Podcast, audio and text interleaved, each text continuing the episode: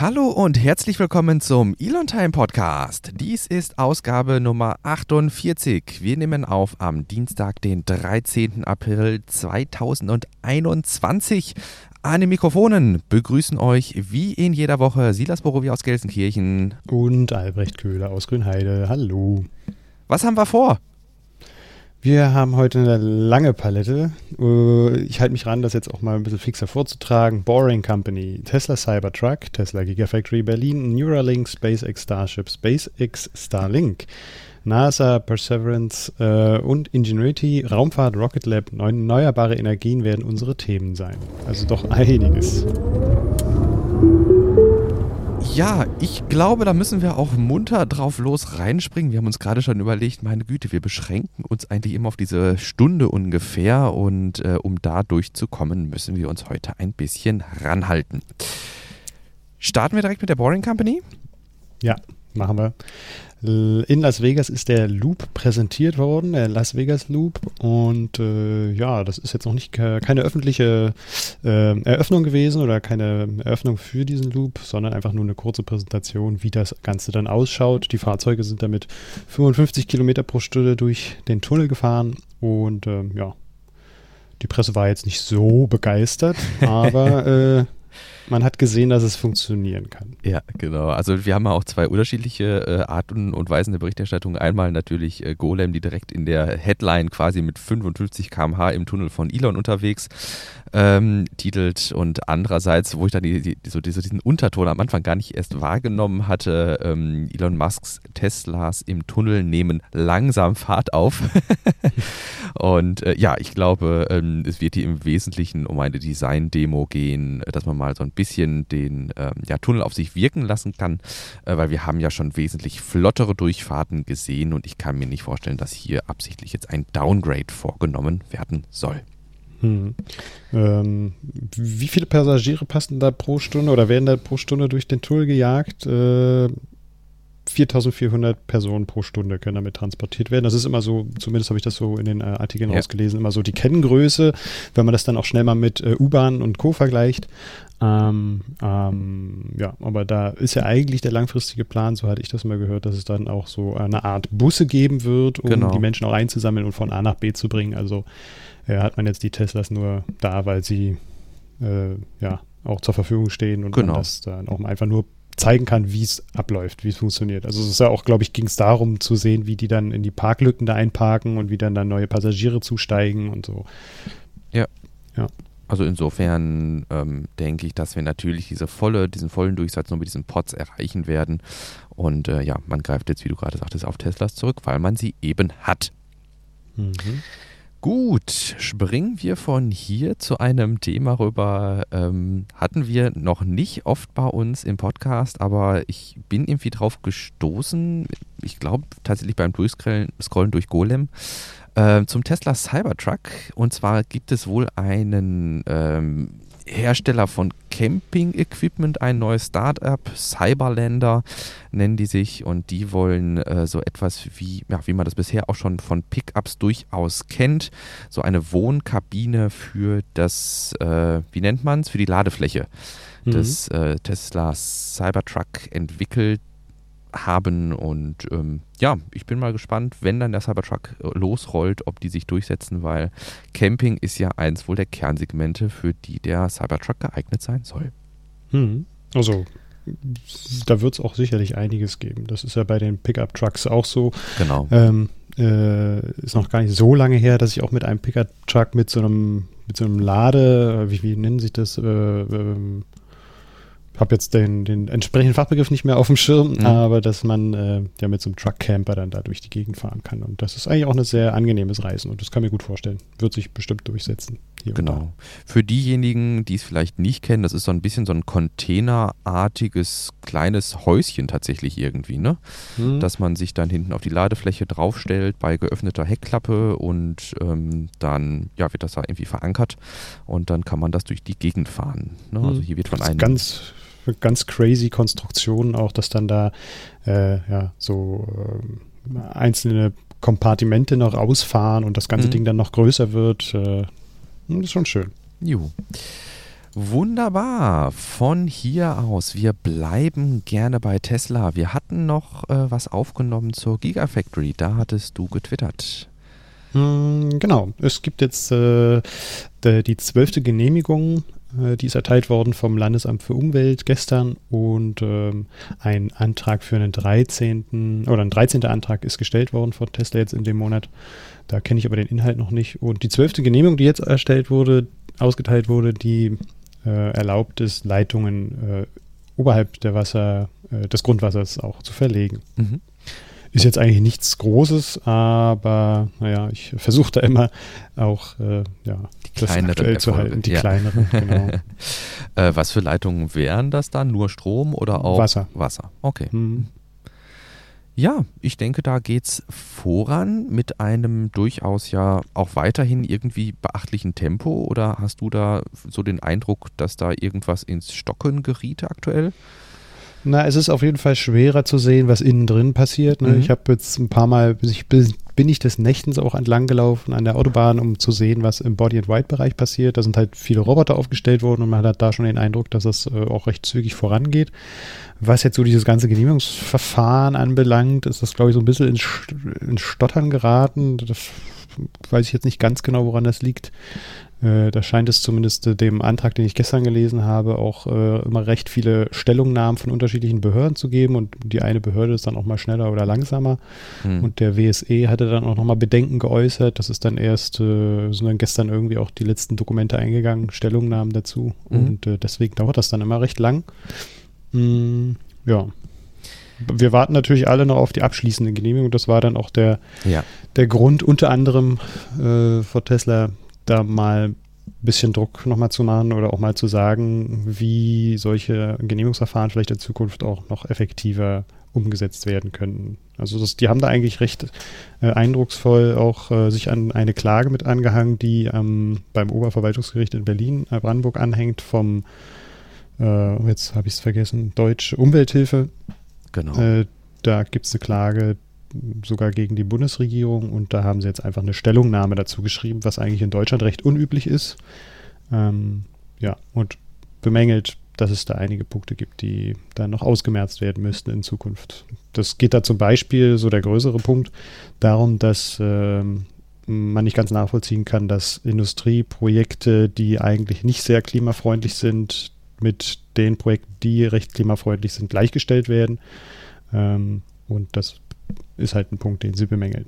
Aber auch die, die fehlende Digitalisierung in den Behörden zum Beispiel ist auch ein Punkt. Ja. Kann ich, ich nachvollziehen. Ich finde es total spannend, diesen Vorgang an sich, weil das ja jetzt nichts ist, wo Tesla sich direkt irgendwie im Rahmen dieses Gigafactory-Genehmigungsprozesses an die Behörden wendet und sagt, hey, wir finden das irgendwie uncool, dass äh, das hier dann doch so lange dauert mit der Genehmigung, sondern das ist ja wirklich ein komplett anderes Verfahren, wo es ja eigentlich darum geht, ähm, dass Deutschland höchstwahrscheinlich die nationalen Klimaschutzziele 2030 reißen wird. Und äh, wie du gesagt, gerade sagtest, hat die Deutsche Umwelthilfe eben ein Verfahren angestoßen und Tesla hat sich dann hier als Amicus Curiae, also als Freund des Gerichtes in gewisser Weise, eine Funktion, die im amerikanischen oder im US-amerikanischen Rechtssystem üblich ist, eben Stellung bezogen. Und ähm, Jetzt ist mir nämlich auch gerade aufgefallen, ich hatte bei mir hier in meinen Notizen für diese Woche auch eine Google Doc untergebracht, dass ich es leider nicht mehr öffnen konnte. Und ich hatte mich gefragt, was wohl hinter diesem kryptischen Google Doc-Link steckt. Und das war genau ähm, dieser, dieser Bericht oder diese Stellungnahme von Tesla. Ich würde gucken, dass wir die vielleicht noch aufgetrieben bekommen und dann mit in die Show Notes reinnehmen. Mhm. Weil das du, äh, ja? liegt in meinem Google Drive. Ah ja, guck mal, wenn du dann vielleicht da den Link mit mhm. reinschmeißen würdest. Weil ja. ich fand, wie du das auch gerade sagtest, echt total spannend auch mal zu lesen. So, ne? Also wie mhm. man argumentieren kann. Und äh, das ist ja das Schöne bei Politik. Da gibt es ähm, immer mehr als eine Wahrheit, weil das alles ja auch irgendwie Auslegungssache ist, im Gegensatz zu Wissenschaft. Ne, mhm. Da gibt es ja irgendwie nur eine Wahrheit und das ist ja hier deutlich Politik irgendwie. Und äh, da gab es entsprechend, die haben wir auch mit in die Shownotes aufgenommen, zwei äh, sich gegenüberstehende äh, Artikel noch, die wir aufgenommen haben. Und zwar einmal äh, eine Stellungnahme von einem Staatsminister, nämlich eben dem Staatsminister, der in der Bundesregierung dafür zu, äh, zuständig ist, solche bürokratischen Hürden zu ja, abzuschaffen oder zu senken, ähm, der sich da ähm, drauf bezogen hat und dann einmal ähm, ein ja, ein Dokument oder eine Stellungnahme einer Beratungsfirma, die dafür da ist, das Wirtschaftsministerium von unserem äh, geschätzten Peter Altmaier ähm, zu beraten.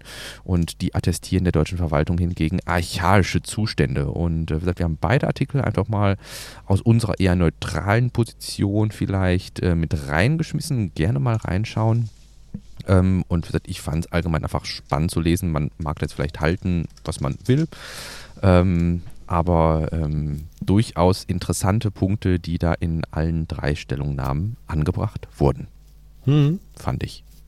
Ja, und ich finde es auch völlig legitim, da auf Dinge einfach mal hinzuweisen, die aus der Sicht ja. äh, von Tesla nicht gut funktionieren und dann kann halt die Politik überlegen, was sie davon übernimmt und was nicht. Und ich meine, sie haben ja einiges an Erfahrung jetzt sammeln können mhm. in den letzten Monaten äh, und ja, muss man dann, wenn man offen ist für neue Ideen, dann auch irgendwie mal versuchen anzugehen was scheinbar unstrittig ist, was ich äh, schön fand. Man, man liest ja immer so, wenn, wenn, wenn der eine sagt, also wenn Tesla hier in der Stellungnahme sagt, ey, das und das, das ist doof und dann gibt es jemanden, der sagt, ja, wir ordnen das jetzt mal ein und das ist vielleicht gar nicht so doof, ähm, dann kann man ja an dem, was weggelassen wird, vielleicht auch so eine äh, gewisse Indizien ähm, ableiten. Und äh, da fand ich sehr schön, dass beispielsweise zu diesem Digitalisierungsaspekt, den du ja auch vorhin rausstellt, ist irgendwie, dass es unter Umständen auch an Digitalisierung, an ähm, Bürgerbeteiligung in digitaler Form, also digitale mhm. Beteiligungsformen oder digitale Beteiligungsoptionen, dass es daran eben in Planungs- und Genehmigungsverfahren noch irgendwie mangelt.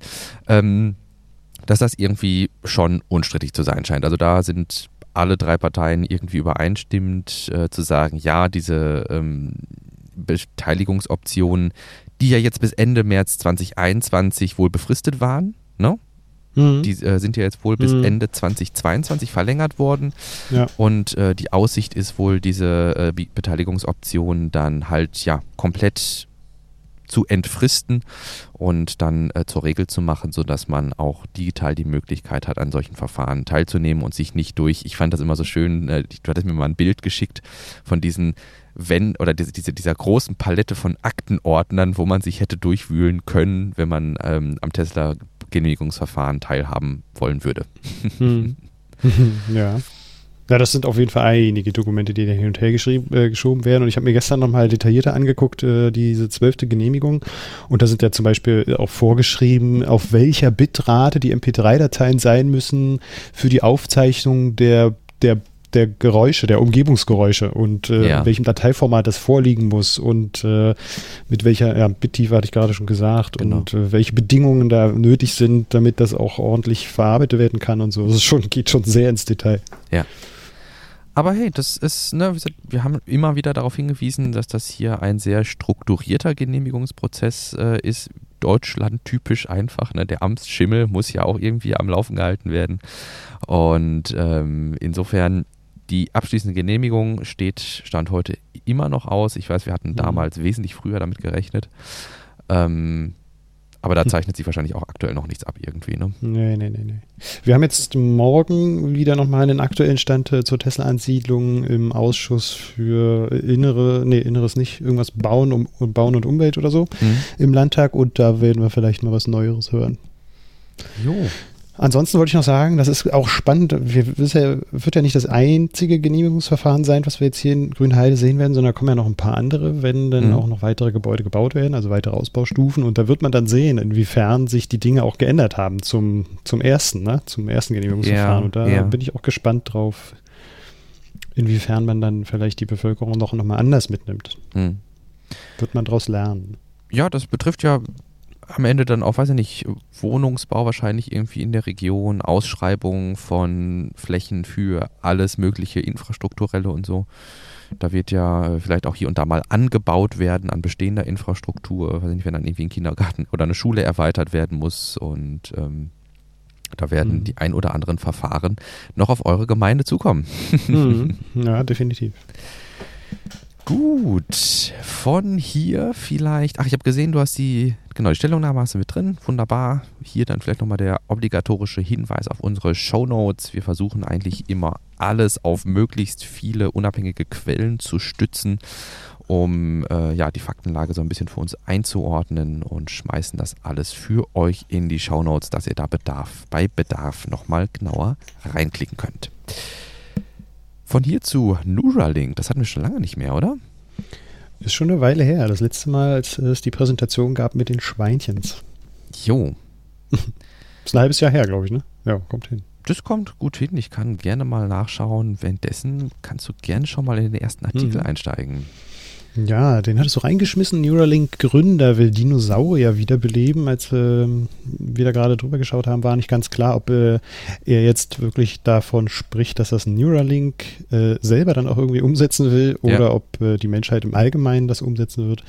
Ähm, aber wir hatten mal so ein bisschen fantastiert, wenn es äh, von Neuralink kommen könnte, so in 15 Jahren, dann ähm, würde ich denken, dass man eher dem Menschen äh, eine äh, ja, etwas vorspielt, sozusagen, eine Simulation, wenn sie dann direkt äh, an die Synapsen rangehen und sie wissen, wie das mit menschlichen Gehirn genauestens funktioniert, dann könnte man doch vielleicht auch, äh, wie bei Matrix, die Menschen dann in eine Simulation, eine Simulation durchlaufen lassen und wenn sie dann richtig gut sind, könnten sie sogar äh, den Hauch eines Dinosauriers, eines T-Rex, der äh, direkt vor einem steht, auch äh, den Menschen das richtig spürbar machen, sozusagen auf, der, auf dem Gesicht, wenn sie wissen, welche Synapsen und welche Neuronen dann da angesprochen werden müssen, damit das Gefühl eines Hauchs auf dem Gesicht auch zu spüren ist. Ja, ich denke, je weiter man da irgendwie einsteigt, desto ähm, mehr Erkenntnisse gewinnen wir auf jeden Fall über die verschiedenen Möglichkeiten, da das Gehirn zu täuschen. Und äh, diese Täuschung ist ja jetzt letztlich, man kann natürlich da was Negatives mit verbinden. Ähm, andererseits haben wir auch schon eben die Bemühungen gesehen, wohin es dann mal gehen könnte. Zum Beispiel jemandem, der eine Armprothese oder sowas hat, dann eben zu ermöglichen, diese mit Gedanken zu steuern, weil man eben äh, dem Hirn etwas vorgaukeln kann, nämlich, dass da ein Arm dran hängt. Oder eben einem Blinden dann über, weiß ich nicht, externe ähm, Kameras dann vorzugaukeln, dass er sieht. Dann mhm. ist das Vorgaukeln doch eher positiv. Ähm, bei uns auf der Webseite habe ich es jetzt nicht mehr gefunden, aber die äh, Artikel sind vom 28.08., die ich jetzt so gefunden habe. Also äh, tatsächlich gut äh, ein halbes Jahr alt, dass wir diese Schweineschnauzen-Demo gesehen hatte, wo mhm. Äh, im Grunde ja ähm, dann gezeigt wurde, wenn die Schweineschnauze berührt wurde, dann hat Neuralink geklingelt, in Anführungsstrichen. ja. ja. Und da haben wir jetzt einen neuen Schritt gesehen, aus meiner Sicht. Auf jeden äh, Fall. Monkey, Monkey Mind Pong äh, da haben sie halt gezeigt, wie es funktioniert oder dass es funktioniert, dass ein Affe äh, dieses Pong, Ping-Pong-Spiel am Monitor spielen kann, ohne dass er dazu ein äh, Steuergerät in der Hand halten muss, sondern wirklich nur mit seinen Gedanken ähm, doch auch recht schnell diese, ja, dieses Spiel ablaufen lassen kann. Genau. Ich fand so bemerkenswert, dass dem vorangegangen ein Training, also dem, dem ist vorangegangen ein Training, wo der ähm, Affe einen Joystick auf dem, ähm, ja, mit, dem, mit einem Joystick einen Punkt auf einem Monitor gesteuert hat und diesen Punkt zu einem etwas größeren Punkt, also dem Ziel, musste er diesen Punkt dann bewegen. Und äh, dann hat man quasi geguckt, während der Com Joystick noch mit dem Computer verbunden war und der Affe tatsächlich mit dem Joystick den Punkt bewegt hat, welche Gehirnareale wurden dabei angesprochen. Mhm. Und hinterher ist man dann hingegangen und hat, war schon so weit, dass man den Stecker aus dem Joystick rausziehen konnte. Und der Affe hat aber mit seiner rechten Hand weiterhin den also diesen Joystick bewegt, aber die Schnittstelle, die tatsächliche, ist dann über, eben über ein Neuralink abgewickelt worden. Und äh, im letzten Schritt hat man den Affen dann tatsächlich nur noch, also ohne Joystick, äh, vor, diese, vor diesem Bildschirm gesetzt und äh, hat dann mal geschaut, was jetzt passiert und hat das Ganze dann mit äh, Pong umgesetzt. Und äh, da ist der Affe dann relativ schnell dahinter gekommen, dass er einfach nur Kraft seiner Gedanken diesen Balken hoch und runter bewegen konnte. Und ähm, ja, also ähm, durchaus äh, bemerkenswerte Fortschritte, die hier gemacht werden. Mhm. Ich denke, dass unter anderem diese Demo, die dann rausgekommen oder jetzt veröffentlicht wurde, auch einen großen Investor angelockt hat, in Neuralink zu investieren. Ähm, es gibt wohl einen Tesla Großinvestor, wie gesagt, wir beide stecken, glaube ich, nicht so drin, ähm, nennt sich ARK Invest und äh, die haben jetzt nochmal einige Gewichtungen in Neuralink gesteckt und ähm, ja, glauben einfach daran, dass das Ganze dann als Fernziel auch mal profitabel sein kann. Und da hatte ich mir auch nochmal Gedanken gemacht, gerade wenn man das vielleicht so als im, ersten Schritt als Medizingerätehersteller aufzieht. Ähm, ich kenne eine ganze Reihe kleiner Medizingerätehersteller, die jetzt offensichtlich nicht die große Auflage machen können, weiß ich nicht, Hörgeräte oder sowas. Mhm. Na, aber die es nach wie vor gibt und äh, die sich nach wie vor am Markt fest e-, etabliert halten und einfach durch die hochpreisigen Medizingeräte dann ähm, ja, ihre Gewinnspanne bestreiten. Und ich glaube, insofern ist es gar nicht so abwegig, dass äh, Neuralink auch mittelfristig im Medizingerätebereich erfolgreich sein kann. Hm. Ja, und dann gibt es ja auch äh, Leute, die einfach auch so, so, verrückt sind und Body Enhancement betreiben wollen. Ja. Und da wird es wahrscheinlich in Zukunft, in fernerer Zukunft, auch äh, richtige Sozialschichten geben, die, die dann doch dieses Body Enhancement auch äh, unterstützen und äh, für gut befinden. Und ja. ja, wird spannend sein, wie man dann mit solchen Leuten umgeht, wenn sie doch irgendwie wesentlich mhm. effizienter mhm. vielleicht arbeiten können, weniger Schlaf brauchen oder mhm. was weiß ich, wie ja, schneller an, laufen können. Ja, anders arbeiten. Ne? Mhm. Also wenn wirklich, äh, was ja immer so auf der ersten Neuralink-Präsentation von Elon so das Standardargument war, dass ja wir, im Grunde sind wir schon so kombinierte, äh, wie heißen die, Cyborg-artige Wesen. Ne? Also die junge Generation oder auch, weiß ich nicht, wir mit unseren Smartphones. Ne? Also nur ist eben, also wir, wir haben einen Computer in der Hand und das einzige Problem ist halt die Geschwindigkeit der Schnittstelle, mit der mhm. der Computer mit uns kommuniziert, nämlich über Bildschirmanzeige und wir mit dem Computer kommunizieren, nämlich dadurch, dass wir mit unserem Daumen auf einem kapazitiven Glas rumtippern. Und mhm. wenn man jetzt eben diese Schnittstelle erweitern könnte, dass man sagt, weiß ich nicht, das, was das Gerät uns mitteilen möchte, geht schneller zu, in unser Gehirn und das, was wir dem Gerät mitteilen wollen, geht schneller ins Gerät. Ähm, dann wäre ja so ganz naheliegend, ähm, weiß ich nicht, Artikel schreiben als Journalist zum Beispiel oder als ähm, ja, Steganograph zum Beispiel, ne? Ähm, hm. Sachen ähm, mitschreiben bei Gericht oder äh, weiß hm. der Kuckuck, wo eben eine schnelle äh, Verarbeitung äh, von Daten äh, möglich äh, gemacht werden soll, ähm, dass hm. man da eben dann auch sagt, ich verbinde hier Computer ganz gezielt mit der Rechenleistung des Gehirns und äh, kann dadurch ja die Wirtschaft nochmal deutlich ähm, nach oben treiben irgendwie. Ne? Hm. Ja, oder dann auch para Dinge parallel machen. Ja, ja, ja, ja, ja, ja. Genau. Also manchmal ärgere ich mich auch, mein verdammter Axt, das kann ich jetzt nicht, ich muss mich hier auf diese Sache konzentrieren, ich kann es nicht parallel machen. Ja. Und wenn das dann doch möglich wäre, muss man natürlich schauen, was da so die Grenzen des Menschlichen auch ja. sind. ähm, das äh, wäre schon verrückt irgendwie. Ja, aber, naja, die, aber auch diese Stapelbearbeitung, ne, also Sachen, im, also Sachen gedanklich für sich bearbeiten und dann an einen Punkt zu kommen, wo man sagt, ja gut, jetzt muss ich auf neuen Input warten, dann lege ich das on hold und dann bearbeitet man gedanklich ja schon irgendwie das nächste Thema. Da sind wir Menschen jetzt schon ziemlich gut dran. Ich mhm. glaube, so echtes Multitasking, da sind die Computer uns tatsächlich überlegen, wo man mehrere mhm. Sachen wirklich echt gleichzeitig bearbeitet. Aber dieses, ähm, das, was man beim Computer In-, äh, In und Output-Operationen nennt, diese I.O.-Operationen, wo beispielsweise Sachen von der Festplatte gelesen werden, wo auch der Computer dann mit seinen Prozessen warten muss, ähm, das können wir, glaube ich, in äh, vergleichbarer Form auch schon ziemlich gut als Menschen. Äh, wo man dann sagt, ja gut, ich muss jetzt erstmal den und den fragen, bevor ich irgendwie hier weiter rechnen kann, in Anführungsstrichen. Ne, wenn man mhm. eine Geburtstagsparty plant und man nicht weiß, wer bringt den Nudelsalat mit oder sowas. ähm, Dann beschäftigt man sich gedanklich erst damit, wenn man quasi die SMS zurückbekommen hat, hey, ich äh, kümmere mich äh, da und da drum. Hm. Ja, sehr cool. Ähm, ich denke, wir können sehr gespannt sein, wie es hier weitergeht. Ja. Springen wir weiter zum nächsten Thema? SpaceX Starship. Yippie! Genau. Das äh, scheint ja nicht mehr allzu lange zu dauern, bis das Ding auch abhebt.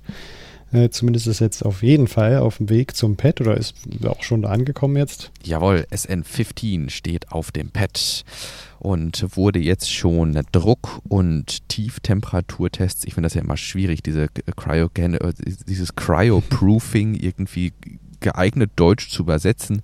Mhm. Aber darum geht es ja letztlich, dass man diese tiefkalten Kraftstoffe, nämlich flüssiges, ähm, flüssigen Wasserstoff, flüssigen, nein, flüssiges Methan, Entschuldigung, Entschuldigung, flüssiges Methan und flüssigen Sauerstoff eben einzuleiten in die Tanks des Starship. Und ähm, ja, da haben wir es gesehen, dass es von außen eben kalt wird und scheinbar dieses Cryoproofing und die Drucktests vorgenommen wurden. Wir haben aber auch, das hattest du mit reingeschmissen, ein Bild von Boca Chica Mary bekommen. Mhm. Ja, das sind aber, äh, also Hitzeschilder sieht man da, aber das ist nicht an SN15, oder? Okay, nee, ich glaube auch nicht. Das sieht nicht danach aus. Es ist irgendeine Nachfolgegeneration noch, ähm, aber doch auch sehr großflächige, äh, also sehr großflächiges Hitzeschild. Das haben wir in der Vergangenheit immer auch gesehen an den Vorgängerversionen. Da waren es dann immer nur so ganz kleine Hitzeschildteile und ja, jetzt sind es halt riesengroße. Genau, das sind immer nur so einzelne Kacheln, Kacheln. gewesen, mhm. genau. Und jetzt äh, schaue ich gerade, ob ich finde, welches Starship das hier mit, den, mit dem großen Tiling ist, aber das sehe ich gerade gar nicht. Mhm. Ähm, nee, ist in den Kommentaren jetzt auch nicht, nicht ersichtlich auf die Schnelle. Genau. Ja, aber ähm, was ich in diesem Segment noch loswerden wollte, was ich total spannend fand, neben natürlich der Tatsache, dass jetzt eben SN15 äh, eine ganze Reihe von Verbesserungen enthält. Das heißt, da dürfen wir gegenüber SN11, was ja zuletzt gestartet ist, doch deutliche Verbesserungen vielleicht bei den Triebwerken, bei der Avionik und der Hardware erwarten ähm, fand ich einfach die Tatsache, dass man jetzt sehr deutlich gesehen hat, dass dieses Ground Service Equipment, was eigentlich immer ein relativ unbeachteter Teil dieser ganzen, dieses ganzen Vorhabens ist, das sind letztlich die Treibstofftanks, die am Boden stehen und die Drucktanks, die am Boden stehen, um eben Kraftstoff und Sauerstoff ins Starship zu transportieren und den ansonsten dort zu lagern weil man muss sich einfach überlegen, alles, was an Sauerstoff und an Methan, habe ich gerade wieder Wasserstoff gesagt? Ich weiß es nicht. Alles, was an Sauerstoff und Methan eben in die Starships geladen wird als Treibstoff und Oxidizer, das muss mit LKWs in Boca Chica angeliefert und dann ja zwischen gespeichert werden. Und ähm, hier ist es eigentlich eine ziemlich naheliegende Lösung. Man sieht jetzt rund um das Pad, vom, wo das SN15 jetzt auch draufsteht, äh, sieht man in die Höhe wachsen immer höher äh, werdende, äh, ähnlich aussehende Türmchen aus Edelstahl. Und dann fragt man sich, hä, stehen da jetzt laute Starships irgendwie im Kreis? Mhm. Nein, SpaceX hat sich einfach gedacht, meine Güte, wir wissen, wie man druckbeständige Zylinder aus Edelstahl baut, aka die Prototypen vom Starship. Warum bauen wir nicht einfach genauso unser Ground Service Equipment? Wir haben ja vielleicht auch noch ein paar Teile von SN 12, 13, 14 übrig. Ja, und genau so ist es. Äh, man sieht jetzt, wie nach und nach aus alten Teilen und eben auch aus neuen Teilen ähm, von Starships dieses Ground Servicing Equipment dann zusammengesteckt wird. Und das äh, finde ich eine ziemlich coole Idee und das ist mit Sicherheit sehr kosteneffizient. Mhm. Ja, spannend. Dann haben wir noch äh, Booker Bingo. Da bin ich jetzt irgendwie drauf gestoßen und fand das eigentlich recht cool. Ja. Ähm, da ist das äh, Landepad sozusagen auf die, in Boca Chica mh, mm, in so ein Bingo-Spiel verwandelt worden und äh, jeder soll immer raten, äh, in welchem dieser Felder dann das Starship SN15 runterkommt und äh, derjenige, der dann irgendwie gewonnen hat, äh, der bekommt ein Ein-Jahres-Abo von äh, RVG Aero, äh, Aeronautical ist das doch, ne? RGB Aerial Photos. Aerial Photos, genau. Genau. das sind ja die ähm, Kollegen, die, ich glaube, einmal in der Woche sogar oder ja, häufiger mittlerweile? Häufiger. Mhm. das, macht, ähm. das kommt immer darauf an, was los ist, aber die machen das recht oft, sagen wir es mal so. Ja, aber die ähnlich wie du das auch schon mal für die Gigafactory gemacht hast, äh, mit einem Flugzeug über dieses Gelände in Boca Chica, die Rocket Factory hinwegfliegen und ähm, eine Reihe hochauflösender Fotos schießen. Und äh, da gibt es doch immer eine ganze Menge Erkenntnisse, auch gerade nach dem nach dem letzten äh, Starship-Test, äh, ähm, also SN11 ist ja doch ein ganzes Stück über der Erde explodiert und wurde entsprechend großflächig in der Landschaft verteilt. Und äh, sehr spannend fand ich, dass kurz danach dann auch äh, RGV Aerial Fotos von der ja Trümmer, von der größten Trümmerzone irgendwie rund ums Landingpad äh, geschickt hat. Und äh, da zu sehen war dann, dass äh, ein Pickup, der in der Nähe stand, äh, den hatten sie wohl einfach auch in der Nähe des Landingpad geparkt. Man fragt sich warum, aber da ist ein Raptor-Triebwerk drauf gelandet. Du, also da war eine dicke, fette Delle Ups. im Dach von diesem Pickup und äh, daneben, also es ist dann wohl drauf gelandet und dann runtergesprungen, also daneben lag dann das Raptor-Triebwerk, aber man hat diese dicke, fette Delle einfach in diesem Auto gesehen und ähm, ja, also das sind wirklich auch gehaltvolle Bilder, die dann äh, dabei rumkommen. Man konnte das gesamte Trümmerfeld überblicken und ähm, ja, also Kudos ähm, an die Leute, die sich da die Mühe geben, das dann in ihrer Freizeit zu machen. Hast du äh, schon gesagt, wo es landen wird? Ich habe noch nicht gesagt, wo es landen wird, aber okay. ich bin diesmal wieder fürs Landingpad. Ähm, soweit ich das verstehe, ähm, haben wir ja wieder das ganz normale Landingpad, dieses rechteckige Ding. Ich weiß nicht, warum es hm. hier rund eingezeichnet ist. Da bin ich mir halt unsicher. Ähm, wir hatten ja immer diese betonierte Fläche und äh, ich bin dafür, dass es wieder wie ähm, das Starship wie die beiden Prototypen vor SN11 ähm, 10 und 9. Mhm. 8 ist, glaube ich, explodiert oder sowas. Ne? Also wir hatten ja, oder war, nee, ich glaube, 8 ist gelandet, 9 ist explodiert und 10 ist wieder gelandet und danach explodiert. Und danach irgendwie explodiert. sowas, ne? Aber die standen ja alle auf dem Landingpad und ich bin dafür, dass es diesmal wieder auf dem Landingpad ähm, landet, aber dann auch wieder in ja, Flammen aufgeht. Da wäre ich für. Insofern wäre mein Tipp D4. okay. Ja. Gut. Gut, von hier aus zum nächsten Thema. Hm, Starlink, SpaceX. Jawohl. Da gab es eine beinahe Kollision mit äh, einem OneWeb-Satelliten und SpaceX-Satelliten. Zwei beinahe Kollisionen hatten wir. Tatsächlich. Ah. Das fand so. ich das auch wirklich äh, berichtenswerte für diese Woche nochmal. Einmal der OneWeb-Satellit, äh, wo mhm. sich SpaceX und OneWeb koordinieren mussten. Ah. Und äh, dann äh, bei SpaceX und OneWeb war es eine ich glaube, über einprozentige Wahrscheinlichkeit einer Kollision. Und dann hatten wir ein paar Tage vorher so, eine über 20-prozentige Kollisionswahrscheinlichkeit mit einer alten Soyuz-Raketenstufe. Mhm. Mhm. Gut, aber ähm, dann fang du doch gerne mit dem OneWeb-Teil an.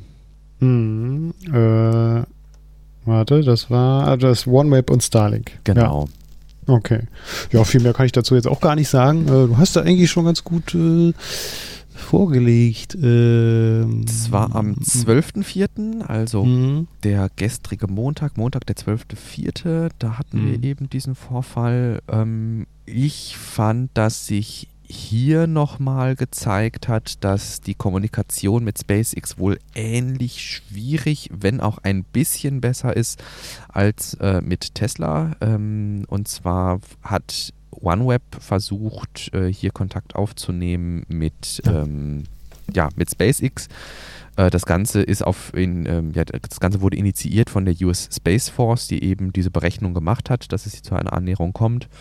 Und äh, was ich ein bisschen seltsam fand, äh, war, dass die SpaceX Starlink-Satelliten eigentlich über ein Antikollisionssystem eben für solche Zwecke verfügen, aber SpaceX keine Informationen darüber mitteilt, wie die Korrektur vorgenommen wird. Also das soll wohl so ein teilautonomes System perspektivisch werden, aber das Problem bei das kennen wir ja von ähm, dem vom Tesla äh, Full Self Driving, dass man eben in so Machine Learning Algorithmen nicht reingucken kann. Das heißt, man kann nicht vorhersagen, wie sich diese Algorithmen verhalten. Und das ist natürlich, wenn sich zwei Sachen auf Kollisionskurs befinden, nicht besonders günstig, wenn man nicht weiß, wie dieser Kollisionskurs sich verhält. Und entsprechend hat äh, SpaceX dann mit OneWeb abgemacht, gut, wir schalten unser Antikollisionssystem aus, macht ihr die Korrektur an eurem Satelliten, ähm, wir nehmen die Hände hoch. Ähm, und insofern ähm, gibt es da, denke ich, durchaus noch Verbesserungsbedarf, gerade wenn dann mal ein paar tausend Satelliten, jetzt im Moment sind es ja 1366 erst, erst in Anführungsstrichen, aber wenn dann die Konstellation von OneWeb und von SpaceX wachsen, äh, gibt es hier, denke ich, durchaus Bedarf für eine gemeinsame Schnittstelle, wo man dann sowas drüber koordinieren kann. Hm. Das, so würde ich mir das auch vorstellen. Aber vielleicht gibt es ja auch unterschiedliche Eskalationsstufen. Ich meine, wenn der die Wahrscheinlichkeit äh, einer Kollision bei einem Prozent sagt, ähm, ach, hier steht bei von über einem Prozent, aber wir wissen nicht bei wie viel Prozent. Ja, das werden dann 1, Quietsch Prozent sein. Okay, dass dann vielleicht äh, ja das nicht so schnell eskaliert ist, weiß ich nicht. Ja, aber man muss sich ja einfach überlegen, dass diese, also ich habe leider den, den Skalierungsfaktor nicht mehr genau, aber mhm. ähm, dass Flugzeuge auf der Erde kollidieren, das ist ja schon jetzt nicht so wahrscheinlich. Klar, wir haben mhm. diese, diese, diese, diese Luftfahrtrouten und entlang dieser Luftfahrtrouten kommen sich Flugzeuge auch schon mal äh, näher. Aber wenn man jetzt sagen würde, wir verteilen einfach mal die Flugzeuge auf die Oberfläche in 13 Kilometern Höhe, dann haben wir nicht so wirklich viele Flugzeuge auf diese Fläche gesehen. Mhm in 500, Ki in 500 Kilometern Höhe, Flugzeuge, wie gesagt, ungefähr 13 Kilometer Flughö äh, Flughöhe und Starlink ungefähr 500, 300 bis 500 Kilometer Höhe. Da haben wir nochmal wesentlich viel mehr Fläche auf äh, oder Oberfläche, auf die sich eben diese Satelliten verteilen. Das heißt, 1% Kollisionswahrscheinlichkeit sind schon sehr, sehr nennenswert. Und ähm, insofern ähm, ein in 100 wenn wir da, weiß ich nicht, wie viele tausend Starlink-Satelliten haben, ähm, ist dann schon, denke ich, ein Risiko, was man irgendwie mit einer gewissen ähm, Ernsthaftigkeit dann auch bedenken muss. Ne? Mhm. Ja, gut, gut, gut. Ja, aber gut, da, da, wie du schon sagst, eine, eine, eine, Schnittstelle ist da nötig und dann irgendwie eine übergeordnete Organisation, die das dann auch äh, relativ fix irgendwie handeln kann. Ja, ein gemeinsames Konsortium oder sowas mhm. von mir aus irgendwie. Ne? Also Megas Constellation Konsortium oder was auch MCC, was weiß ich, ne, die sich da dann eben Gedanken drüber machen, wie man sowas äh, ja gemeinsam koordinieren kann und dass auch nicht nur ein Partner, sag ich mal, seinen Treibstoff dafür opfern muss, um diese Kollisionen halt zu vermeiden. Ja, ja. Umso bemerkenswerter ist eben dann das, was wir am jetzt muss ich gerade mal das Datum nachgucken, am 9.4. zu verzeichnen hatten. Und zwar auch eine beinahe Kollision mit etwa 20 Prozent mit einer sowjetischen Soyuz-Raketenstufe. Da ist es natürlich der Nachteil oder Vorteil kann man natürlich jetzt auch sehen, ähm, dass hier die Raketenstufe ihre Flugbahn nicht korrigieren kann. Bei OneWeb und SpaceX haben wir zwei gleichberechtigte Partner, die beide eine Control Authority, also eine Kontrollmöglichkeit über ihre Fluggeräte haben. Bei einer Raketenstufe, die ist ziemlich tot, da haben wir das nicht. Äh, hier hat also SpaceX ein Ausweichmanöver eingeleitet und ähm, ja, es war vorhergesagt, dass die beiden Teile sich um weniger als 10 Meter verfehlen werden. Und ähm, ja, ein Crash im Orbit äh, ist da mit Sicherheit nicht erstrebenswert. Insofern mhm. ähm, ja, ist das Ganze glimpflich ausgegangen. Mhm. Die Kollision ist ausgeblieben und ähm, ja, die Satelliten kreisen munter weiter um die Erde. Ähm, die Raketenstufe ist unterwegs, soweit ich das jetzt hier gerade sehen kann, seit 1981.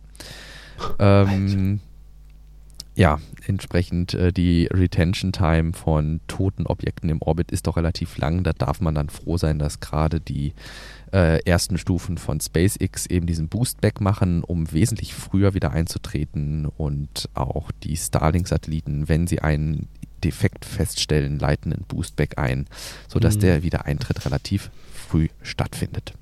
Ähm, die Organisation äh, EUSST, EU Space Surveillance and Tracking Support Framework, hat äh, hier uns äh, immer auf dem aktuellen Stand gehalten und hat dann irgendwann auch nochmal nachgereicht, dass äh, wenn es zu so einer Kollision kommt, äh, circa 4 Millionen Fragmente entstehen könnte, von denen 400 einen Durchmesser von mehr als 20 Zentimeter haben könnten. Also es wäre schon echt äh, verheerend. Ja, ja. Ich glaube, die ähm, Soyuz-Raketenstufe, die ist auch mehrere hundert Kilo schwer. Also hm. ähm, da entstehen dann durchaus größere Fragmente. SpaceX Starlink Internet kostet 99 Euro. Basta. Das ist das Statement von Gwyneth Shotwell, die ihres Zeichens SpaceX vorsteht, also SpaceX-Chefin ist. Wir erinnern uns, dass Elon nur Chefingenieur ist in seiner Position. Und ähm, laut Aussage von Gwyneth ist es wohl so, dass SpaceX konstant zu jeder Zeit 99 US-Dollar im Monat kosten soll, respektive, wir kennen die Preise für Deutschland ja schon, 99 Euro im Monat.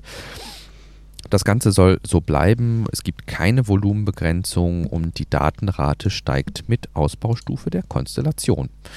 Einheitstarif ist mit Sicherheit einfach zu berechnen, muss man sich dann halt für den eigenen Fall ausrechnen, ob sich das lohnt.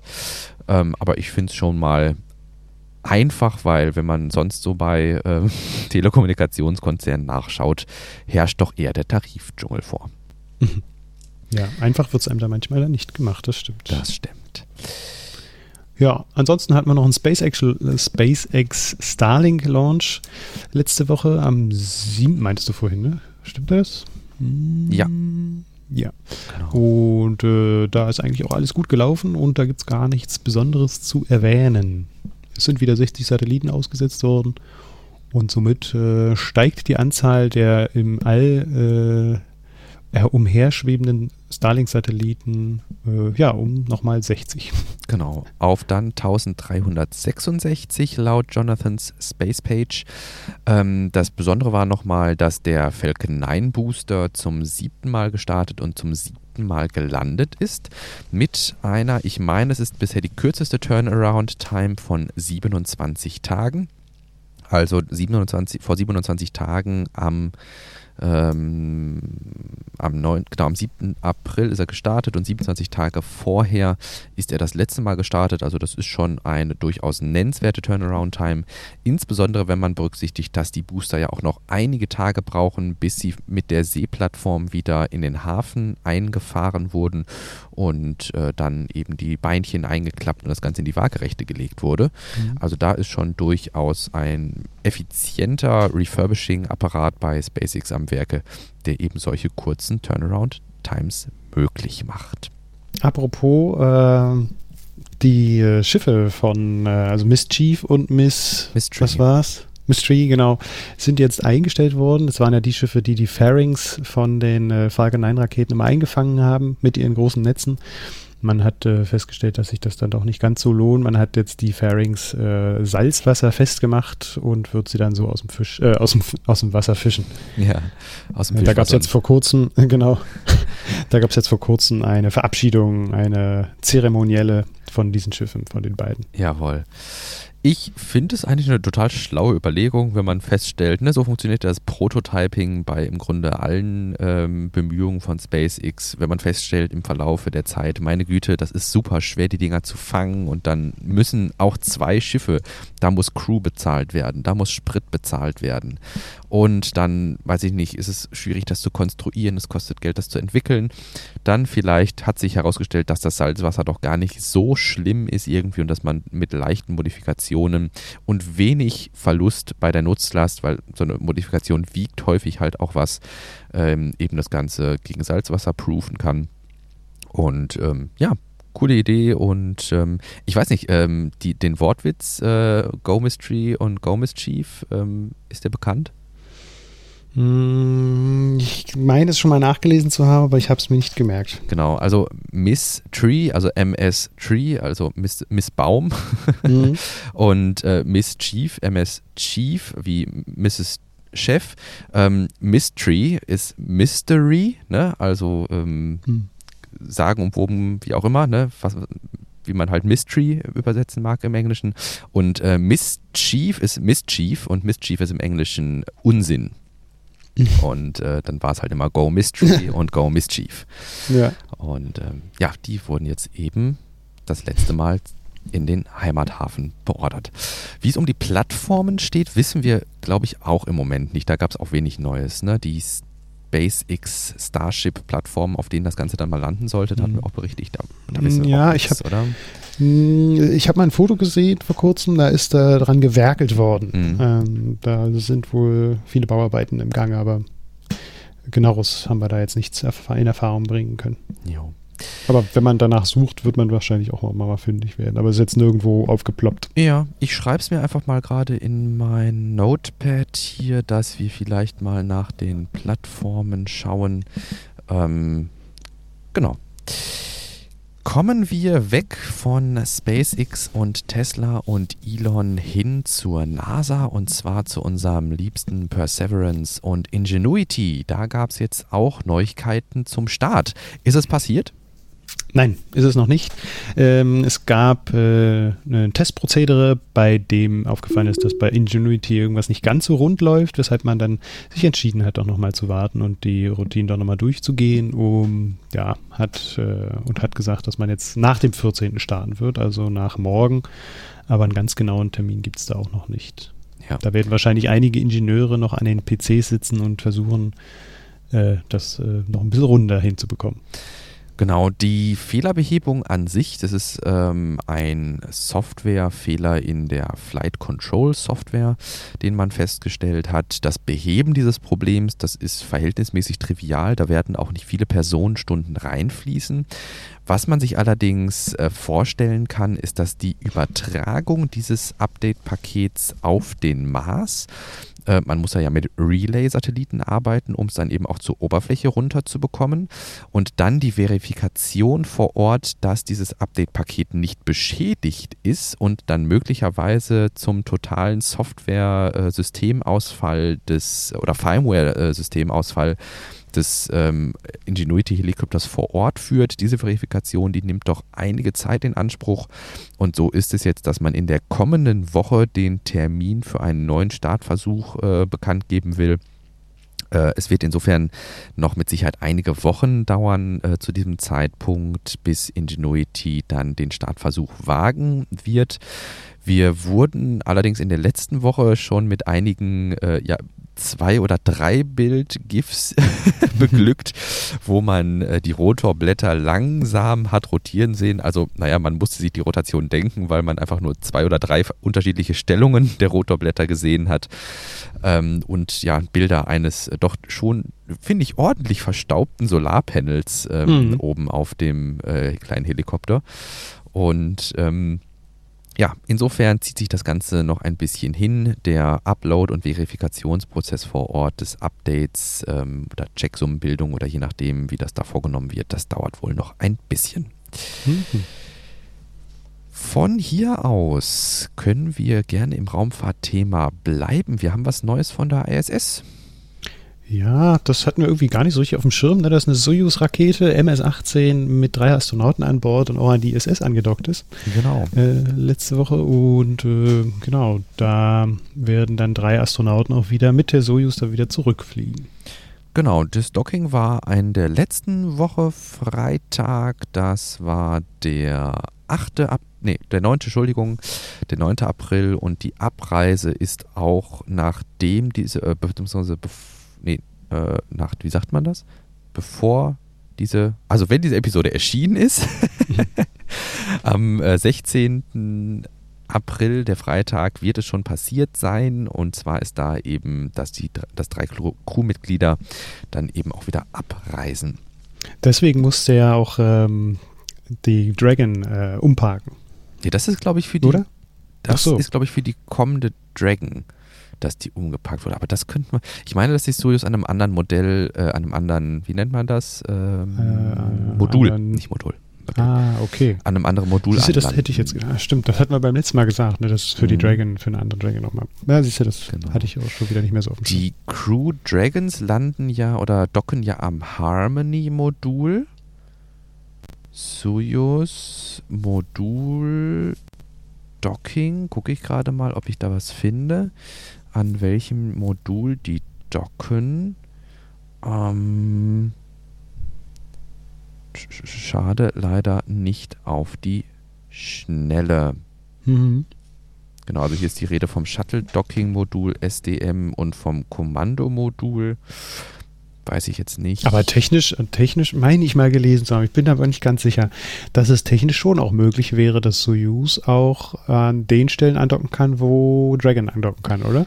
Ja, äh, ich gucke gerade mal, ob das, ähm, ob das, ob Soyuz den International Docking Adapter hat. Ähm, hm. Aber das weiß ich auch gar ja, nicht. Also ich meine aber auch, dass die, ich meine aber auch, dass die Soyuz mittlerweile den International Docking Adapter hm, haben. Also ich meine, das mal gelesen zu haben. Ja. Müsste ich aber auch nochmal schauen. Ich bin dann da immer nicht ganz so sicher. Ich merke mir das dann immer nicht so ganz. ja, ja, ja, ja. Ja, während, ja, während ich, du, genau. du noch guckst, äh, kann ich ja nochmal erzählen, und das werden ja so einige mitbekommen haben, das ist ja in der Presse auch hoch und runter gegangen, dass jetzt vor 60 Jahren der erste Mensch auch im All war, äh, Juri Gagarin, das äh, ist doch nochmal ein recht geschichtsträchtiges äh, Ereignis jetzt gewesen. Äh, oder, naja, vor 60 Jahren ja auf jeden auf sowieso, aber jetzt äh, gestern die Bekanntgabe oder die, äh, meine Güte, nicht die Bekanntgabe, die aber Feier die, im Grunde. Die ne? Feier, ja, ja. Dass das jetzt 60 äh, Jahre alt her ist und da gab es dann einige äh, ja, interessante Geschichten noch dazu, wie es dann dazu kam und äh, dass die Russen sich da auch sehr zurückgehalten haben am Anfang, weil sie natürlich auch nicht wollten, dass das, äh, wenn es schief läuft, auch durch die ganze Welt geht. Hm. Aber es ist ein spannendes Unterfangen gewesen. Genau. Ähm, Yuri's Night ist das Ganze ja standesgemäß dann so in der Space Community, wo man dann im Grunde feiert oder eben den Jahrestag oder das, Jä das Jähren dieses äh, Events dann äh, begeht. Und ähm, ich finde es eigentlich immer ganz schön, weil da wirklich alle möglichen ähm, ja, Beobachterinnen und Beobachter aus der Space-Szene sich zusammenrotten und in irgendwelchen ja, Talks und äh, Foren sich zusammenschließen und dann da sich unterhalten über äh, Raumfahrtsachen und da kommen hm. immer sehr, sehr schöne, sehr kurzweilige Unterhaltungsgeschichten äh, auch bei rum, die äh, andererseits auch einen hohen ähm, ja, äh, Bildungsgehalt haben, meiner Meinung nach. Und es ist einfach schön, dass man sieht, dass es hier doch eine größere Community gibt, die dann eben auch offen für, den, für, für äußere Einflüsse ist und äh, sich darum bemüht, dann eben zu sagen, hey, wir sind jetzt nicht irgendwie darauf eingeschossen, dass es hier um den, um, nur um die Mondlandung geht oder sowas, sondern dass wir einfach, ne, Space is the border we all share.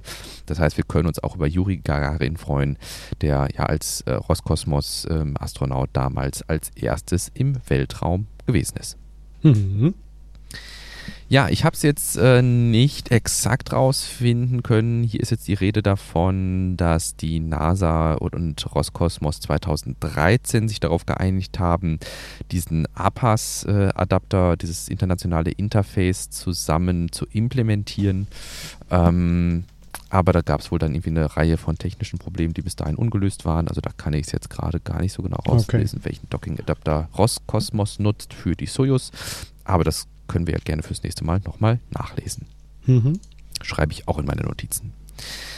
Mit Blick auf die Uhr kommen wir vielleicht zum letzten Thema und danach noch ein kurzer Hinweis.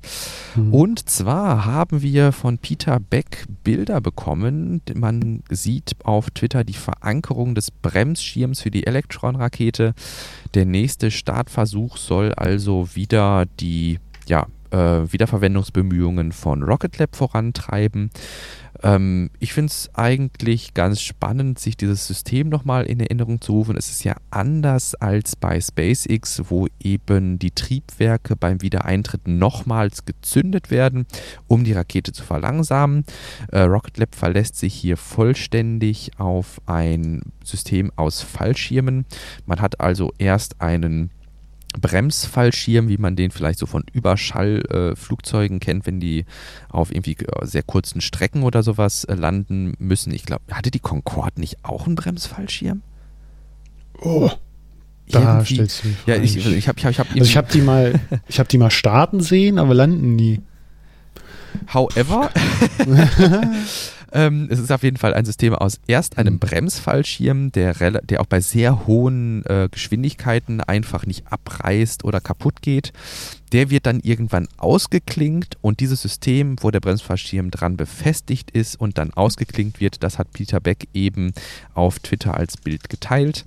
Danach, wenn dann eben der Bremsfallschirm abgetrennt ist, kommt ein größerer Fallschirm, ein ähm, Parafoil zum Einsatz, also ein lenkbarer Fallschirm. Ist es bei Rocket Lab ein lenkbarer Fallschirm? Das weiß ich. Ich meine, es war ein Parafoil, ne? Doch, es äh, war Zumindest Parafoil, hat man das in einem Video von denen mal so gesehen. Genau, ja, ja, doch, genau.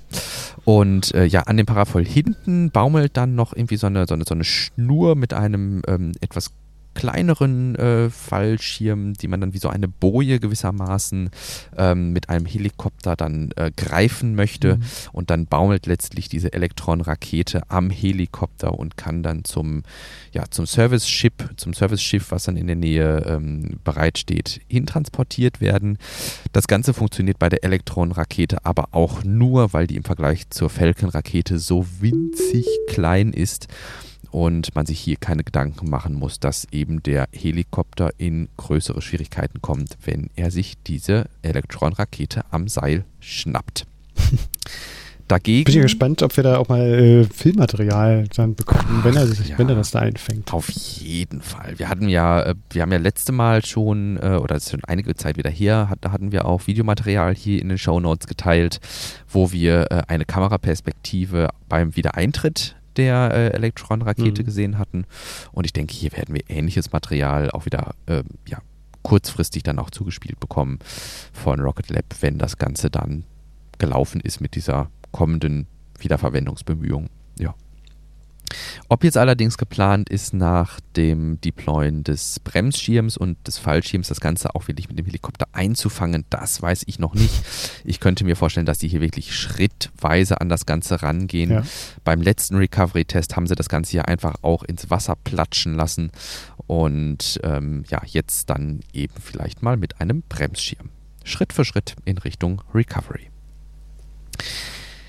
Ja, letzter Hinweis äh, an dieser Stelle vielleicht einfach nur, wir haben einen Kommentar aus der Technology Review, ähm, ist ein Teil der Heise-Gruppe äh, verlinkt. Und zwar geht es darum, dass erneuerbare Energien mit dem aktuellen Erneuerbare Energien Gesetz möglicherweise unnötig äh, abgeregelt werden. Also man hat so ein bisschen das Gefühl, dass ähm, erneuerbare Energien doch eher gegängelt und klein gehalten werden. Insbesondere geht es hier um äh, Photovoltaikanlagen, wie sie auf Dächern häufigerweise untergebracht werden. Also Dächer von Industrieparks oder äh, Dächern von irgendwelchen größeren Bauerngehöften oder ähnlichem. Also alles Sachen, wo mir tatsächlich äh, kein Fall bekannt ist, dass da irgendjemand äh, Sturm gegen gelaufen ist und gesagt hat, nein, auf dieser Lagerhalle dürfen wir auf keinen Fall Photovoltaik ausrollen, weil dann irgendwas passiert. Mhm. Ähm, ich finde, Photovoltaik ist eine der Technologien, die sich am besten in bestehende Infrastruktur irgendwie äh, einplanen lässt, einfach da es so viel Fläche gibt, die äh, letztlich schon bebaut und versiegelt ist. Entgegen jetzt zum Beispiel, wenn man irgendwelche Wiesen mit Photovoltaik ähm, überschattet, äh, dass man hier einfach in Gewerbegebiete reingeht und sagt, hey, ähm, wir machen hier Lagerhallen, Logistikzentren, Supermärkte oder irgendwelche anderen großen Flachdächer voll mit Photovoltaik. Da gibt es äh, jetzt neue Regelungen, ähm, die das eben durchaus massiv erschweren und ähm, ja irgendwie jeglicher Grundlage entbehren. Da gab es meiner Meinung nach einen schönen Kommentar in der Technology Review, den wir euch verlinkt haben. Mhm. Ich kürze das hier tatsächlich ab mit Blick auf die Zeit. Ansonsten wäre ich da auch noch gerne drauf eingegangen. Ja. Hm. Meine Lieben, wir würden uns wirklich riesig freuen, wenn ihr dieses Projekt als gehaltvollen Beitrag zur deutschsprachigen Technik, Tesla und Space Community seht. Wenn dem so ist, schickt uns doch gern Feedback an post.elontime.de, folgt dem Postcast auf Twitter oder lasst uns ein paar Sternchen bei iTunes da.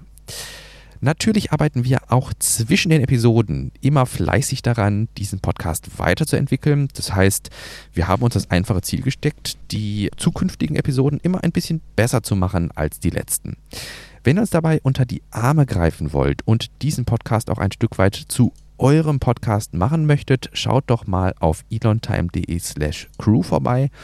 Wir haben unsere Homepage jetzt auch äh, um eine Über uns Page erweitert, wo ihr mal in unsere ja, kleinen Studios, in unsere Außenstellen blicken könnt. Wir würden uns freuen, euch als Unterstützerin oder möglicherweise sogar als Fact-Checker auf unserem Discord-Server begrüßen zu können. In diesem Sinne, mein Lieber, können wir meinetwegen heute auch relativ pünktlich Schluss machen. Hätte ich gar nicht gedacht, dass wir das so hinkriegen, muss ich ehrlich sagen. Nee. Bei der Fülle an Themen, äh, ich musste hier tatsächlich durch meinen Monitor scrollen, äh, damit ich hier alle Themen überblicke. Ja. Aber haben wir, haben wir, haben wir zeitlich gut hingekriegt, ja. Jo. Wir hören uns dann in der kommenden Woche wieder. Einen Termin müssen wir tatsächlich noch ausmachen, jetzt gleich direkt. Und dann wünsche ich unseren Hörerinnen und Hörern einen guten Start in die Woche. Wünsche ich auch. Macht's gut. Bis zum nächsten Mal. Tschüss. Ciao.